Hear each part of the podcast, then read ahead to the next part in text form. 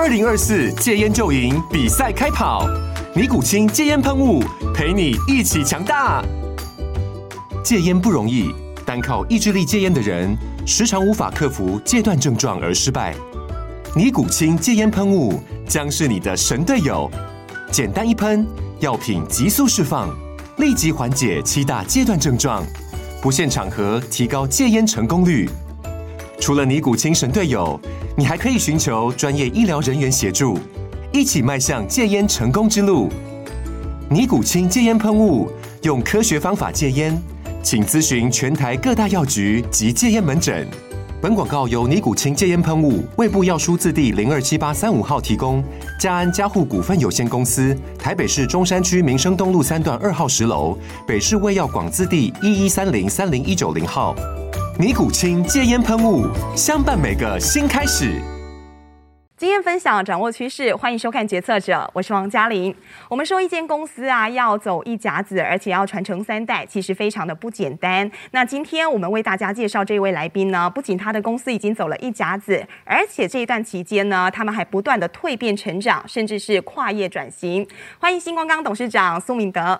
你好，嘉玲好，还有各位观众朋友们，大家好，欢迎苏董来。今天呢，邀请苏董哦，告诉我们我们星光钢成功的故事。好，那今天苏董来呢，当然我们就要来问一下这一位历经大风大浪的钢铁人，最近我们的钢价到底什么情况？因为呢，历经了乌俄战争啊、高通膨，还有这个升息，现在钢价好像进入一个整理阶段。是的，是的。因为那个去年钢价就有一些向向下的走势啊，那结果又过年后又遇到这个乌克乌克兰的这个战争啊，然后变成呃整个那个就是供应的那个节奏就乱掉了，所以又涨价上来，涨价上来之后，就因为最近那个那个一些供应的管道又慢慢建立起来，对，同时因为那个美国的升息的关系哈。那大家变成对于后面的那个呃需求啦，还有钢价的涨势哦，看法比较保守，所以钢价是有一些下滑的现象。那这样下滑的情况，苏董觉得会持续很长吗？还是说，因为升息等于说美国他已经把这个时间表都定出来了？那这样的情况之下，我们是不是也可以预测一下？哎，我要铺多少货？哎，我的看法是认为就是说。那个钢价是有一些下跌，那之前为什么会会有这个抑制通膨呢？就是钢价太高嘛，哦，呃，其他的那个物价太高，其实对那个使用者是很伤害的，哦，所以说让价格下来是比较合理的，嗯，那我想那个那个我看过有一那个媒体的报道，就是认为在台湾的一些那个。呃，加工业者或是那个机械的制造业者，嗯、他们在那个这一波就是前两三个月涨价的时候，嗯，采购还是蛮保守的，哈，表示说他们已经相当理智的应对这些，哈，不会就是那个大量囤货，哦、那比较正常。那所以说钢价赶快下来的话，变成那个他们又可以又进正常的作业，哦，就是在采购啦，继续接单销售，这样子很可能几个月的整理之后，又会进入正常化。我觉得这样反而比较健康。所以现在看起来，其实跟过去的一个它的走势没有差太远。因为因为您您那个要访问我，所以我准备了一下。因为花姐就是金融海啸之前嘛，金融海啸就在十三年、十三四年前嘛，哈，呃，到现在的话也有那个价格波动，也有三四次的循环。哇，三四次，三所以三四次循环来讲，就就是稍微三年四年就是循环一次嘛，哈。所以钢价其实是起起伏伏的，哦。那变成就是说，使用者他如果当时要用，他成本高一点，因为通货膨胀，他很可能他还是会去用用这些料，哦，并不是说要平常要去囤量大量的货，嗯，来那个来那个要赚差价。对于那个终端的使用者，那是不利的，很不利的，因为很难抓这个价格的走势变化。对，这真的太困难。但是速董有个非常厉害哦，因为这个是业界大家都有看到，在二零二零年那个时候，钢价突然间要开始往上涨，去年涨到最高嘛。不过在这之前呢，我们手上就握有很多低价的库存。速董为什么在钢价往下的时候，你这么勇敢，敢去大量的购买？因因为我们这个家族做这个钢铁业做了七十几年了，那变成对于钢价的那个走势的看法，当然是会深入的研究啊，又有统计分析嘛，哈，就是收集很多资料，然后来看这些。然后那个也知道长期趋势，因为钢价有时候低到一个就是说那个低到成本之下的，或是很接近成本的话，那不可能再低的，我们当然是会买多多一点。你大概抓多少算是它低到最低谷底？呃。看整个大环境，还有供供应的趋势，其实每一次都不一样，就是的。嗯、那上一次的，就是你讲的这个三年前的那个时候最低点，应该是那个历史上的那个，就是以现在来讲，还是就是它的半价而已啊。哦，现在的半价，哇，那那时候买，几乎你的那个利润空间就很大。对对对，其实那时候也没人敢买，因为大家觉得很可能还会再跌啊。啊，那我们就是还是以那个就是统计的，知道说这是历史低点，我们就是那我们因为有。了解客户的需求嘛，我们知道我们要买什么东西，备什么料来供应我们的经常性客户。我们是以这种角度来看，来那个来铺陈这些库存，并不是说随便买东西来那个去去去来囤货机器，不是。所以如果说以这个买股票的说法来说的话，你等于是看 K 线来作业了。类似这个意思啊。嗯哼。那买我的我的客户很高兴啊，因为我手上的东西价格比较低嘛，又可以充分供应他们，所以说他们。是买到的是相对比较成本比较低的，比较低价，对我的客户是好很好的，对啊，所以在涨价过程，我的客户很高兴了，不会说有什么囤货机器啦，或是说他们买不到货的现现象，我是充分供应给他们，而且他买多一点，我给他那个欠账的话，票期开长一点，我也没关系啊。但是在去年哦，前一阵子，其实我们有听到速董有提到说，这个高钢价会成为未来的趋势。你觉得钢价就算再掉，其实也不会掉到哪里去，以后高钢价会变成一个常态？哎，我的看法是，高钢价是那个媒体在报道，嗯，那么根据那个人那个就是供需的那个就是当时的价格哈，还有。煤炭跟矿砂的的关系，还有将来因为节能减碳、利能的关系，嗯，认为那个炼钢成本会趋高嘛？对，哎，这个是有道理的哦。可是实际上哦，我长期来看，我认为那个钢价的问题根本就是供需的问题了，嗯，就是你有需求哦，需超过需求哦，那个供应超过需求的话，那价格就一直下来，所以还是供需的为主了，嗯哦，那那使用者还是以他实际要用的时候来采购。哦，不要说是预期很高就赶快去买一大堆，可是那个前两三个月如果去抢一堆的，现在很可能他的就吃亏嘛，他压力就比较大。对，这钢铁业来讲，其实大家最辛苦的就是这个景气循环的波动会一直变，一直变。如果你没有掌握好，很不小心，你可能就买到最高价。对对对，哦，那那个就会亏很大。所以在这个景气循环的这个宿命当中，速董有没有曾经想过说，有什么一一套方法，我们可以来抵抗这种宿命？对我我当时的想法就是刚才在讲的，就是说我是以客户实际他要用的嘛，嗯、所以说我我我一定有办法去化掉，不是说我随便去扫扫货来来囤货那个样子。哦，那我们也会有长，因为我是长期的购买者，所以我都有那些额度，人家都会供应给我，我不会怎么切货。那有时候景景气很好的时候，大家都用。很多方法去跟那个我的上游供应商要去抢货嘛，嗯，可是往往这些人买到的东西它并不便宜，因为是在高价的时候他才跳进去的，对，来不及了。哎，对对对，那个观点是不一样的。那如果以今年来看哦，现在都已经到第二季哦，要跨入第三季，对对对，但是整个呃情况比较不明朗。以整体景气来讲，速董怎么看今年整体的景气发展？呃，我在看的话，那个钢价如果最近有下来是比较健康的，嗯，对那个。对对，整个行业，对台湾的这个行业是整个行业很健康。嗯，因为我们最近那个近这几年来，我们的政府推动所谓的那个诶利能嘛，太阳利能，还有离岸风电，节能减那个前瞻建设哦，那还有台商回流嘛，哦，那甚至就是我们的那个护国神山的那个建厂的话，它用的钢材很很大很多嘛，哦，那如果说是国际钢价下来，那我们国台湾的成本会跟着降低。对他的那个大家要要那个投资的哈，那个成本会降低，这是很健康的。嗯所以这样子的话，反而让整个景气的延续性会再加长。所以我们今年是还是蛮看好的。哎，我因为钢价下跌，我不敢说获利会那个相当的好。嗯。可是那个出货量使用的话，虽然会短期很可能大家认为会下跌会少买，可是是整个时间拉到年底的话，应该使用量还是很很健康的。哎，那如果说像近期啊，因为房地产因为疫情的关系，其实有比较降一、嗯、降温一些，那这一块会影响到整个钢铁市场吗？我是觉得这样子是比较好，因为那个现在有些钢铁那个就是建筑业的，他们那个卖了房子，那想要那个那个那个要人家帮他盖房子，或是买材料的话，成本很高，他们就是会有变成少赚了，或是有那个不赚钱的那个风险嘛。嗯，所以他们只好把房价再拉高啊。那像对于那个那个实际要自住型的哦，他很吃亏的，很辛苦的。对啊，年轻人都快。所以这一次有下来的话，我我觉得比较健康。比较健康。哎，那那大家卖房子这个速度哦，短时期那个降下来的话，变成那个他们已经售售屋完毕的，要建那个盖盖的话，用的材料还有那个工人哦，变成那个工作不会那么多，嗯，反而就是能顺利的发包出去，这是比较健康啊。我我我不觉得是不好。苏董反而觉得这是一件好事。对对对，像我们接单都接到年底，或甚至有的接到明年啊。嗯、那那这样子的话，对于那个想要再下单的人，他也很辛苦啊。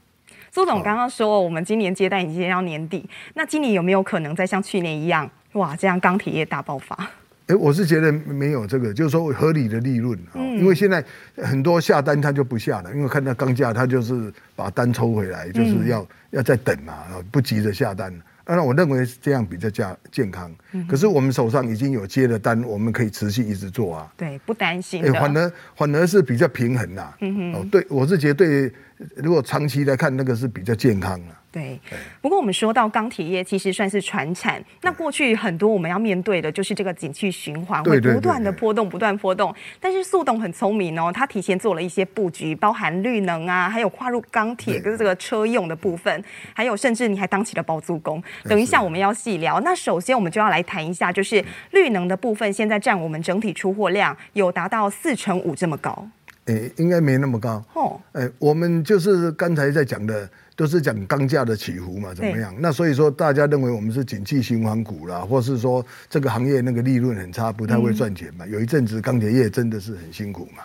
那我我我们在这个圈子很久了，后来觉得说应该是那个就是要多角化去经营，对，不能再像过去那样、欸。对对，就是压在一个钢铁的裁剪买卖啦、物流啊这些是不合理。嗯、所以因为政府在推动这些节能减碳政政策嘛。我们就做这些那个材料的太阳能材料的裁剪销售，还有下游客户的那那个花包给他们，帮我们做加支架，他那些支架的加工去做这些。大概哪一年开始，你决定说你要来做绿能这一块？我大概是呃呃五六年前吧。五六年前，五六年前那个时候，那也是太阳能刚刚开始，刚那个应该是政府在推动那个屋顶型太阳能的时候。嗯十五个千瓦的那个太阳能的发电哦，全部都安装太阳能哦。那这样子的话，在那个过程里面，化解那个材料，因为在屋顶上面都是暴露在空气之中嘛，哈，那个材料很重要，就进入那个找那个好的材料，耐腐蚀的哦，而且那个就是抗那个抗风型的，因为有台风嘛，这些哦高强度的这些材料。那后来政府又推那个那个就是地面型的，就是在海边啊那些比较困难地形，去做这些，嗯、那我们就开始销售这些材料。那后来又做那个移电共生，哦，最近政府推移电共生，那我在那个在中部吗？在嘉义的那个义族哦，跟一个向阳那个呃向阳光电哦这家公司啊哈那个合作哦，他在下边养那个白虾哈。然后我们我们这个全部在那个做屋顶型，嗯、那这种屋顶型就像那个一样，那像游泳池里面啊、哦，在游泳池那个室内游泳池外面是屋顶太阳能那个发电，下边就是养虾子，还可以将来养鱼啊，哦、都可以。哎，对对对，那这有一个好处，因为它是跟外界环境都隔离，嗯、所以说不会有污染啊、哦，就那不会有那个所谓抗生素的问题哦，嗯、被那个。被那个使用者或是检验官来质疑的问题，这据说连日本人都有兴趣。对对对，所以那个日本的大商社也投资了那个三分之一的入股，就是。哦、那这一块你有打算接下来不只是在嘉义，还有可能在全台各地再进一步发展吗？哦，那个来讲的话，有四百多个 mega 的升压站，哦，它的那个电站是四百多个 mega，所以有四百多公顷。四百多公顷是很大的单位，那个可以做好几年，所以还在成还在陆续在开发之中。苏总算是很挺我们政府哦，政府说要做的时候，你也觉得这个是未来全球的趋势啦，你就开始跳进来做绿电这一块。是，可是那个时候啊，大家市场上还没有这么多声音，还没有这么多人做，你怎么这么勇敢，敢跳进去做？你会不会担心说，哇，后来结果没有做成，还是说有一点挑战，碰到困难？我会做那个材料太阳能的部分，就是因为我们做了几十年，我我我就整个对材料内行的是一样哦，就内行嘛，我知道哪些材料是好用，而且耐腐蚀又高强度，而且是可靠不可靠嘛？对，本来就比较了解。了解，然后我又整合我的下游来帮我做加工。那那个五六年前也有一阵子，就是那个什么二三二法案呐、啊，那个钢铁业有一阵子不能外销到美国，其实景气也是差嘛，反正就是有一个循环嘛。嗯。哦，在那个时候，那个我们来做这些啊，这样做起来就是能够发挥发挥那个整个团队就是的。嗯嗯。那我觉得说，我们这个政府现在这几年做的政策，它很就是很执着啊，很执着，所以这个政策是会很长期的。对。这个很很很好。而且这个方向都很正确，全世界都是要节能减碳嘛，对、啊哦，怎么哦都是都在讨论这个议题，而且要求实际那个要执行。那我们是外销国家嘛，嗯、哦，我们的那个采就是业主业主了，买主了，买家了哈，或是那个下单给我们台湾这制造电子业制造的，都是要求这些啊，嗯哼，绿电的问题嘛。哦，除了绿电之外，其实我们也跨入到车用钢的部分这一块，你觉得要扩大我们的供应量？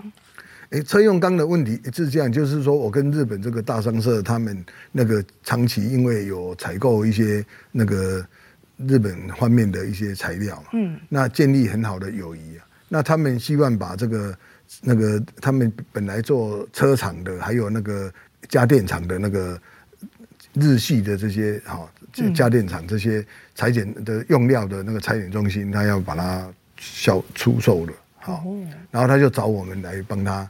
帮就是跟他买买下来就是的。苏总这一块会不会也是因为你看上接下来电动车发展，可能还有一都有一些关系哦。的供应那个车辆的发展哦，那另外就是说我做的材料我是做钢板，因为一般的话都外界都知道我是做钢板，我是做的呃那个就是非制造业，我我做的比较范围比较大的哈。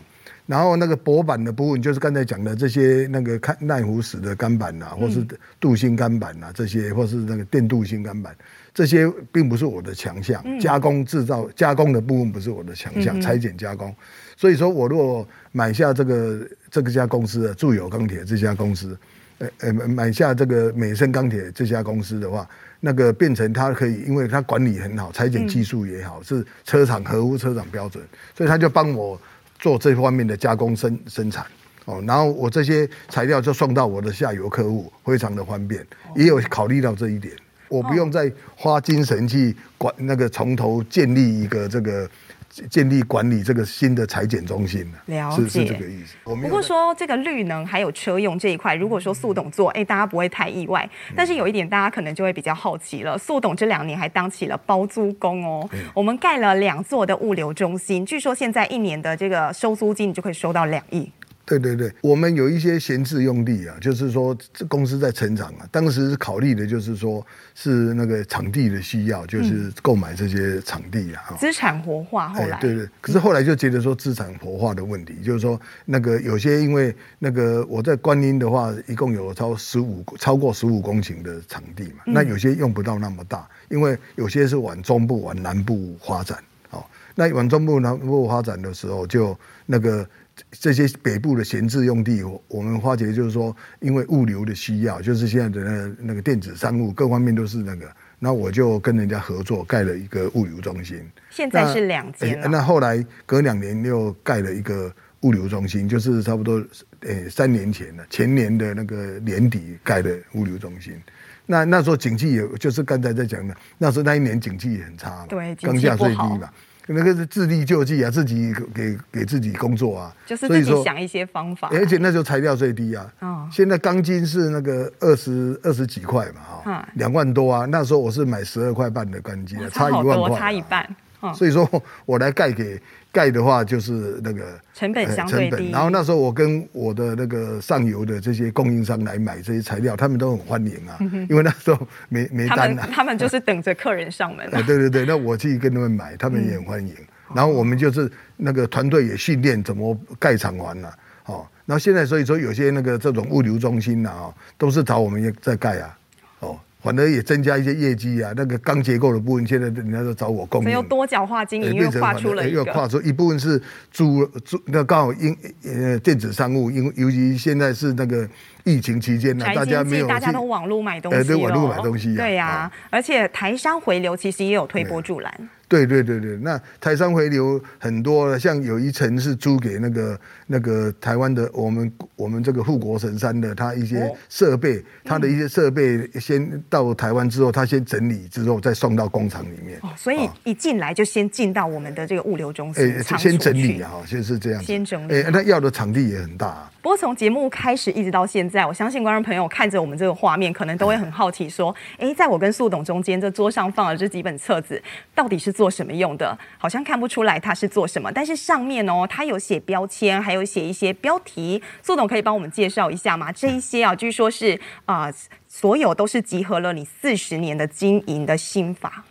这是我私私房菜啊，私人的东西啊。第一次给我们。刚好那个您您提您提提到这个这个议题的时候，所以说变成我拿出来给大家哦那个了解一下。对，就是说我早期就是小时候国中的时候，人家说要简报嘛，哈。所以我就有简报的习惯，呃，收集资料。你几岁开始简报？我在国中的时候就开始简报。国中就开始了，所以有一些很老旧的资料我都有了。简的内容大部分是，那时候就是什么小尝试啊，或者是一些那个好的那个美丽的图案啊，那些东西。从小就有这个好习惯。那这些经营手法的这个手抄本里头，这还只是一部分哦。据说素董家里有一面墙，那个书架上面好多本，这里面大家不知道里面藏了什么。素董可以帮我们口述一下吗？我就是把那个经营的知识啊，哈，还有一些像汇率啦，哈，还有一些那个传承啊，所谓的传承就是说，经营者你要传给下一代的哈，一些经验，重要的人事经验，各种传承啊，嗯，还有一些我的，我们是目标管理啊，我们新光钢铁执行目标管理，执行了二十几、二十五年的的目标管理，每年度的计划，我写的手稿。我都那个一册一册把它整理起来。哇，这是非常非常的珍贵耶，几乎是传家宝了。对，还有一些我研究我私人兴兴趣的一些那个道家的东西，嗯，紫微斗数，对对，那些哎那些资料的那个，哎，我我做了一些收集，就是嗯，那这样子累积起来是相当有一些东西。那我觉得说那个知识是一个宝库啊，哈，将来我我的。那个那个子女了哈，或是说有兴趣的话，他不管他要学习这个那个经营啦，或是汇率啦哈，各方面，甚至我的那些那个道家的一些学士的一些心得，我都有一个很好的整理。嗯哼，那这样子的话，变成那个对他们帮助很大，因为现在。的人没那么多时间，我变成把那些精华都是放在我这这个。对，那很多都是我看了之后，很多冤枉路不用这样不用再花时间，就直接就是进入了那个那些。那因为很多都是我手写的，我又舍不得丢了。有一半是是这个样子的啊。速董这四十年的经营手法，他的秘籍啊，其实要从他三十三岁那一年开始说起。三十三岁那一年是什么样的情况？你接下家业？我一我是当那个。退退伍的时候，二十几岁就接下一家我父亲留下的一个小公司，就是的啊。那呃，一家新荷花五金的，那是跟我们的那个创办人哈，那个张天成先生哈，他一起，我爸爸跟他那个一起合作合和那个合伙的合伙的。嗯，所以说那在三重这边有后来有另外成立星光钢铁，那是有专业经理人在经营。我在的民国七十三年、七十四年，就是我三十三四岁的时候，那时候景气很差。刚刚我拿那个指标给你看，那个景气的指数是最低嘛？最低那时候大概钢铁价格是也很差，那个在十块钱呢。哇，差这么多啊！就是，就是很少超过两两位数的，就是十块左右。谷底了，谷底了。嘿，然后那个所以就是有亏损的现象。嗯哼。所以说那个我们那个张天成先生呢，他就整合重组了哈，然后我就担任那个那个负责人，就是。那时候年纪轻轻的，其实也不过才三十出头岁，碰到整个景气这么低迷的情况之下，你有没有觉得说啊，好辛苦，这个挑战太大，有想逃跑这样的想法过？因为那个是我爸爸创业的东西的啊，他白他才是真正的白手起家。那我我想说，他创的这些公司，那个如果说是把它 close 掉，虽然就没有负债，可是也都变成是毁在我手里。我舍不得，那是爸爸一生的心血。对对对，还有我们那个张董的两个人串的，所以我们就那个，我就是勇敢的把它接下来。嗯，好，那我到现在做的经营公司，我没有在开新的公司的，就是星光钢还有他的这些我爸爸留下来的产业在继续经营而已。就是把爸爸留下来的，把它发光发热。对对对，另外一个。一个笑话就是啊，就是说我如果把它 close 起来哦，我就没有工作，我来去乞讨喽。这种太客气了。哦，那我是觉得说，我好像很适合做钢铁。我我是觉得，我们小时候就在钢铁的那个中古料了啊，材料堆里面走来走去啊。因为我爸爸就开始做，光复时代就开始做的，到现在七十几几几年了嘛。嗯哼。那我出生前就开始在做。那个时候好不好做？那时候也不好做，啊那时候都是手用手。手搬的那些材料啦，用一些那个棍哦，就是说他很辛，做那个材料的人很辛苦的。那算是一个辛苦的行业。欸、对对对，那个是都在违章建筑里面做的，比较辛苦啊。那我看他们那么辛苦，开了一家店，好不容易开了一家那个店，还有一些还有一个场场地嘛，对不对？然后就把它 close 起来，那太可惜了。太可惜了。不过要说到速董接手之后，其实历经了好多次的这个重大的挑战，然后你也历经了几次转型，才把星光钢一路带到现在。那其中我们非常好奇哦，在两千零一年那个时候政党轮替啊，好像钢铁业来到一个。全新的谷底，那时候好低迷哦，工业啊、钢铁需求都很低。你还回想一下，还记得那个时候的情况吗？那那个时候就是说策略，政府的策略有一些改变，可是不像现在，现在有引导新的方向，就是的哈，就是刚才讲利能那些有一些新的方向，所以说那个那个停建和市场根本就不是问题了，嗯，好，所以说那些那时候不太一样。所以说整个产业低迷，然后那个银行也觉得说，哎，这个很对这些中小企业，我那时候我们还是中小企业嘛，小企业，所以说有一些压力嘛。哦，那那个可是我们觉得说是那个刚好，不过刚好也在做新建高铁，对，哦，还有一些那个公共工程也是可以去争取的。哦，所以当时我是以那个就是大家一起来努力，我跟员工讲，哦，大大概最会来拍表哈。建设美丽新台湾哦，这个口号来所以就是做一些公共工程，还有高铁。那高铁这这个隔震系统有百分之七十是我供应材料。那个时候敢这样子做，就是因为我是跟台中精机的黄董他合作，嗯，那他的制造能力，他是国家品质奖的嘛，所以他制造加工能力很强，所以说他的那个我供应他嘉士引炭。哦，所以说它的生产很顺畅，嗯、那所以高铁的整个安装哦，隔震系统安装都会很顺畅。那我的部分就是供料嘛，哈，那供料是我的专长啊，嗯、那我变成就是我用我的计算方式，还有我们的采购方法啊，所以说后来钢价也是一样大涨，因为连续交了那个那个三万吨要做三年的。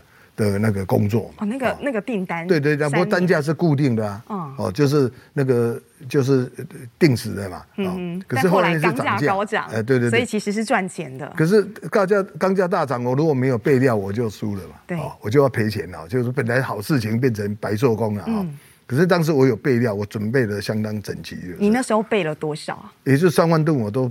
铺排的很好，就是在第一年你就买好了，都好就是有那些，因为当时我跟中钢那个那时候景气也不好，嗯、那我很多单子都下在中钢那边啊，所以说那个景气开始要上来的时候，我们就积极的备料。那那时候因为订单少嘛，哦，钢厂很高兴啊。那后来大家在一窝蜂抢那个钢钢铁材料的时候，其实我都备好了。哦，那其实这个情况你历经过好多次。对对对，所以说人家要来抢，就是要要来抢我这个单子，他也没办法抢，因为他是高单价的的钢板，我是低单价的，而且而且我早就签好了。这样回头想过来，好像有一种，哎，其实我们公司可以挺到现在，高铁是个贵人。呃，高铁的那个建设案是一个很大的一个工程嘛，关键。嗯，对对对，嗯，哦，那所以说是那个变成对于那个当时中部的一些那个加工厂也是一样，就是下游的加工厂不只是那个台中经济啊，台中经济也是请他的周边的加工厂帮他加工，因为工作很多嘛，嗯，那算是对景气是有支撑的。不过除了缺水缺电的议题之外，现在台湾各产业啊面临到最大问题还有一个缺工。是是是，嗯，像我们有碰到这样的情况吗？我是觉得那个切工是很正常的现象，大家不要说是太担心了啊，嗯、因为是那个代表就是说这个台湾的景气相相当好，整个那个那个运作是很良好，所以说那个单子都跑到台湾来嘛，你才会切工啊，不然你怎么会切工？嗯、对不对？那另外一个就是说现在的政策，我们这我们政府这几个政策。变成就是说，我们的那个毕业的这些年轻人哦，他不用到海外去找工作，他在台湾就是有项目嘛。现在你要做离岸风电，也有离岸风电的一些人才啦，从外文啦哈，这些那个管理制度啦，哈，现场操作哈，整个那个运作，甚至运输啦哈。哦，那些一些技术工都要很多嘛，很多都是要跟国外的厂商来合作。呃，对对对，那这些人学而有成的话，他又有办法发挥啊。嗯，所以说这是很好的现象。哦，这个是那个大家那个在几训练几年了哈。就才会知道说，台湾的那个学生哦，那个年轻人不是草莓族嘛？我这有好几年前都说，这种草莓族好像我们留在台湾的这些年轻人都不行。实际上不是这样的，并非如此。哎，你有给他发挥的地方，他就是他又又有兴趣啊。当然现在的小孩子啊，他又有兴趣，你又给他有有舞台发挥的话，他投入的时间哦，不用人家什么要强制他什么加班这种什么哦，这个是一个问题嘛。另外就是说，你为什么会缺工？很可能要注意到说自己是不是有给他们，你的公司有有没有给他一个空间来发挥嘛？哦，或是说薪水待遇的，是不是合理的去调整嘛？那这样缺工的情形应该是比较少了。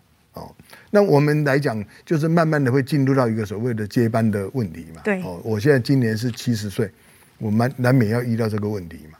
那我运气也很好，我我我的儿子他有兴趣，他来。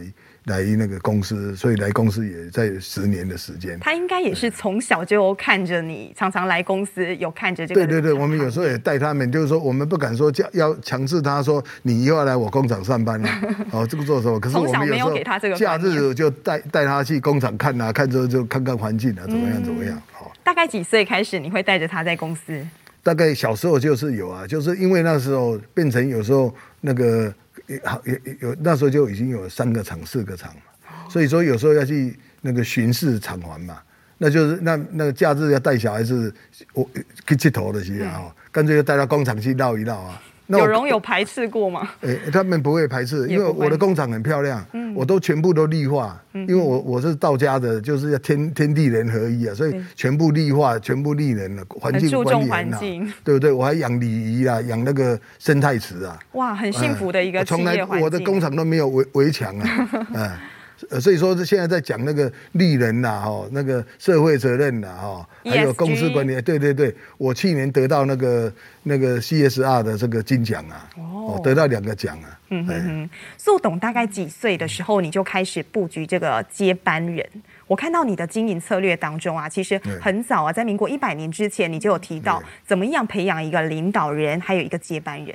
对，就是说吸吸收那些观念了。嗯、那现在来讲，年纪越大了，当然就是难迟早是要有接班的问题。你大概几岁的时候就想到你的公司要来培养下一代？我们来讲，应该是在也是在十几年前了，就是说那个五十几岁的时候，嗯，那个因为变成稍微有一点断层嘛，后来发觉不太对劲啊，所以就是基而且公司的成长就。招募比较多的年轻人了，所以现在在公司的比例最高的是四十岁以下的比例占差不多八成了。哇，很年轻的一个企业，跟大家想的传统企业不太一样。对对对，所以那个接班的问题，现在来讲就是说，公司七八个工厂，有两个物大的物流中心，那怎么可能一个人来管？对，所以现在是团队在管，那变成年轻的人，你最主要就是说有兴趣，就跟人讲，我我儿子小孩是有兴趣嘛，如果他没兴趣，我也没没辙了。那你来我信光钢铁，你有兴趣，你愿意负担责任，我们就是适才适用嘛，哦、嗯，就是说在不同的的那个那个阶层或是不同的工作的上面，都摆摆对的人，然后让他们能够发挥嘛。然后这些人他们去互动，就是说变成一个团队嘛。哦，就是说发挥，就是说我们的口号是那个执行公司策略的哈，发挥团队精神，执行公司策略。那公司的策略是大家讨论出来的，做的决定。哦，不是说我我讲的就算。不是一个人说了、哦、对对对，那那你们先讲好了，那你当然要做啊，嗯、对不对？那万一不对，你们再讨论，你们再去修正嘛。对。啊，慢慢这些那个大家都可以分担责任、嗯、所以我一些那个北中南的那个营业所的一些主管呐，哦，大概经理、协理级的，他们大概都能够独当一任。哦，好那现在有子公司，我有的子公司也请他们来当那个董事啊，来负帮我帮我负责嘛。苏董很享受这个大权旁若的这一种啊、呃、这个感觉哦。那你也塑造了很多舞台，让年轻人他们可以这样子发挥。这个是你从什么时候开始领悟到的一个经营理念？道家，这是道家的那个道家就讲的无为而治嘛。嗯，哦，无为治就是那个北极星嘛，因为就是我你们知道说我研究紫微斗数嘛，啊，那，就是北紫微斗数的紫微星就是北极星嘛。它在天体上，它是它在运转是很小的一圈圈的，可是旁边的那个那些所以星团呐，哈，不是绕了大圈子，嗯所以就是这些周边的这些同仁，就是大家各处奔忙嘛，哦，那那个当那个头的人哦，就是说是领导大家去做事情，而自己不能太过忙碌，插插手去那个。今天非常开心，邀请到新光港董事长苏董来跟我们做分享，谢谢苏董，谢谢各位观众朋友，谢谢。好，决策者，我们下周再见，谢谢。